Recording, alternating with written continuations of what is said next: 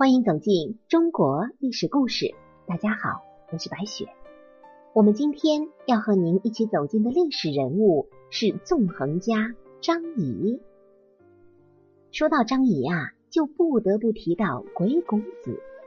鬼谷子是两千多年前精彩绝艳般的人物，他本人才华卓绝，自不必说，教出的徒弟也个个都是奇才，成为各国求之若渴的人物。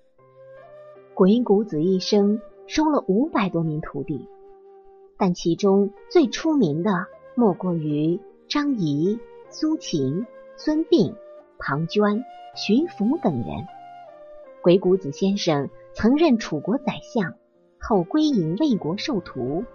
河南的齐谷云梦山，因为鬼谷子在此授徒为名。鬼谷子名叫王禅，又名王许，是战国时魏国人，长于持生养性和纵横之术，精通兵法、法术、奇门八卦。著有《鬼谷子兵书》十四篇传世，世称王禅老祖。鬼谷子常年隐居于云梦山，并在此教徒授艺。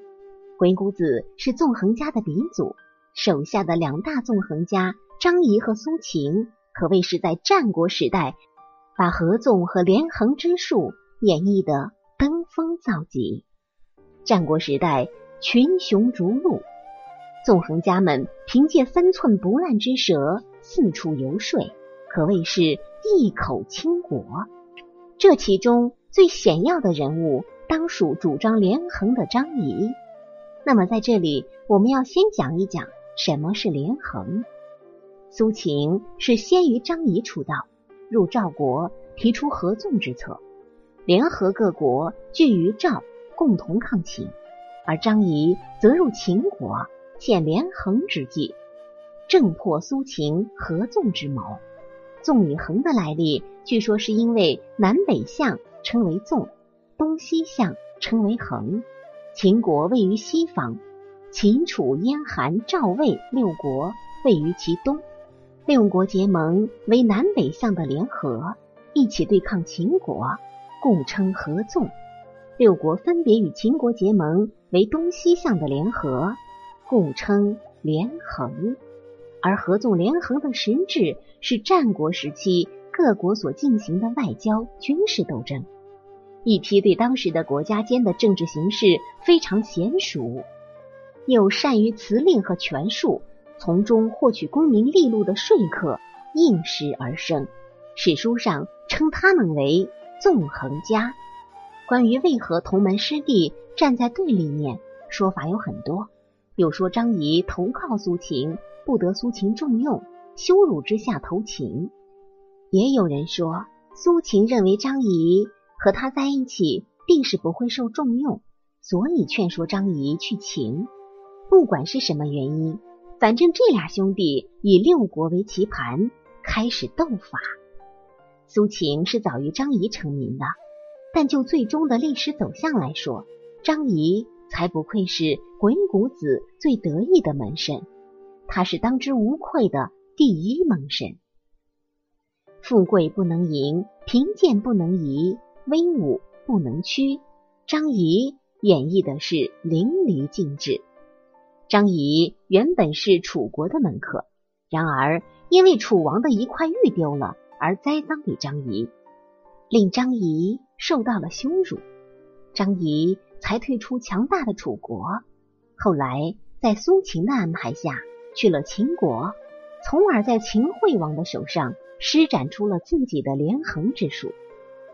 张仪原本生于贫穷之家，但这并不能阻挡他施展自己的连横之术。虽然他后来在游说韩王成功后，富有五座城邑，并被封为五姓君。但他并没有就此沉沦于富贵之中，在他游说的六国中，有时候身家性命都不保，但并没有因此动摇他的意志。因此，孟子对张仪的评价可谓是恰到好处。张仪为秦国挣来的土地是任何人做不到的。用李斯对张仪的评价来概括，也是最合适不过的。惠王用张仪之计，伐三川之地，西并巴蜀，北收上郡，南取汉中，包九夷，制燕、影，东据成高之险，割高虞之壤，遂散六国之从，使之西面事秦，攻师至今。张仪在七国之间来去自如。是任何人都做不到的。苏秦挂着六国相印，以合纵之术为名，在他的六国之地上无人能比。然而这一切在张仪看来都是假把式。屈原是和张仪同时代的人物，楚怀王宁可听信张仪的话，而不愿意听信身边臣子的话。从这一点来看，张仪已经把七国的形势看得非常清楚。利弊害处，在他的心中依然了如指掌。张仪功成身退，也是任何人都做不到的。历来帝王都担心功高盖主之人，当然，张仪的失势是因为秦惠王的儿子秦武王不喜欢他才形成的。但张仪很自知，更知他，他知道主上不喜欢他。因此，能不贪权不贪利而选择远走魏国。他知道秦武王的心思，所以能够权衡利弊，而使武王纵使不喜欢自己，也能派数十辆战车送自己入魏国。试想一下，这一点又有哪位鬼谷子的门生能够做到呢？张仪的一生啊，创造了许多经典的外交。那么接下来呢，白雪就为大家介绍其最经典的一场，便是秦惠王十二年，代表秦国出使楚国。那一年，秦惠王想要攻打齐国，但当时齐国和楚国联盟，秦国有些忌惮，所以秦惠王就派张仪出使秦国。张仪到了楚国之后，受到楚怀王的亲自接待。宾主尽欢，推杯换盏之间，张仪也没有忘了自己的任务。他对楚怀王说：“如果大王您愿意与齐国断交，秦王愿意献出商於一带的六百里土地。不仅如此，还会让秦国的美女来伺候您，楚秦结成兄弟之国。”楚怀王贪心啊，贪图那六百里土地，高高兴兴的答应了。临走还送给张仪很多的金银财宝，张仪是满载而归。一回到秦国，他就假装跌倒了，一连三个月都没有上朝。楚国这个时候派使者前来接收土地，但当时张仪不在，只能空手而归。楚怀王以为秦国嫌弃自己与秦国没有彻底断交，还专门派使者去秦国大骂。秦国上下那叫一个气愤不已，齐王转头就与秦国结盟。等到齐国与秦国结盟，张仪的摔伤就好了。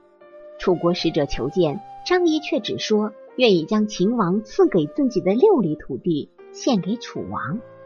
楚国的使者大怒，消息传回了楚国，楚怀王才知道自己被张仪给耍了。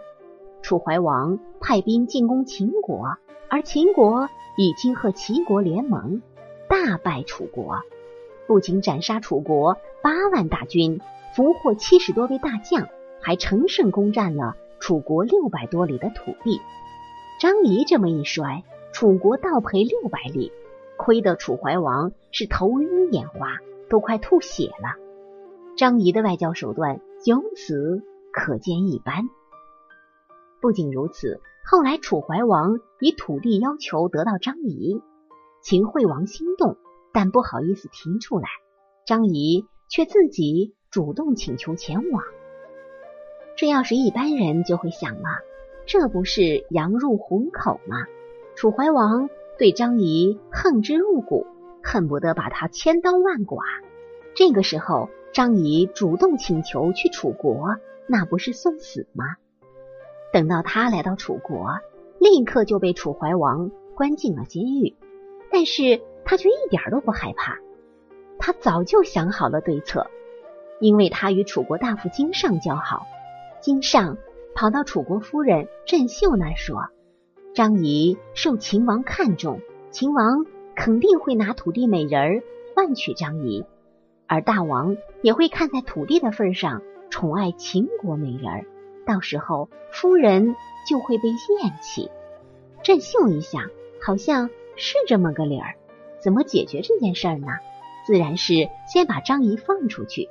于是郑袖就跑到楚怀王那儿，吹起了枕边风，开始说情，表示如果楚怀王真的杀了张仪，秦国一怒之下又进攻楚国，到时候该如何是好？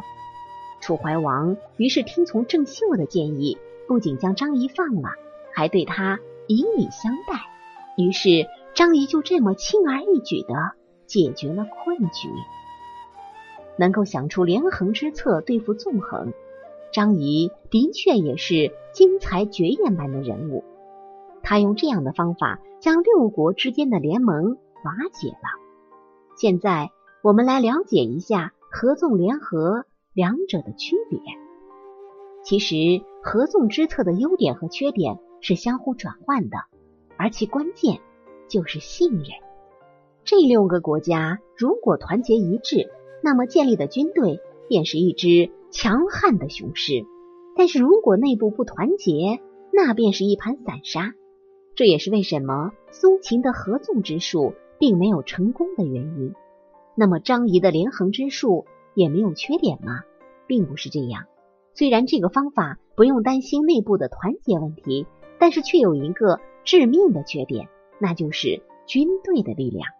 如果遇到一支强大的超过了秦军的大军，再加上几个有谋略的军士，秦军必败无疑。但是历史就是历史，早已无法改变，秦军还是赢了。但是张仪留在历史上的痕迹，已经是永远都无法磨灭的。好了，朋友们，本期的故事就要结束了，感谢您的收听。下期我们将和您一起走进诗坛怪才石延年的故事。我是白雪，下期再见。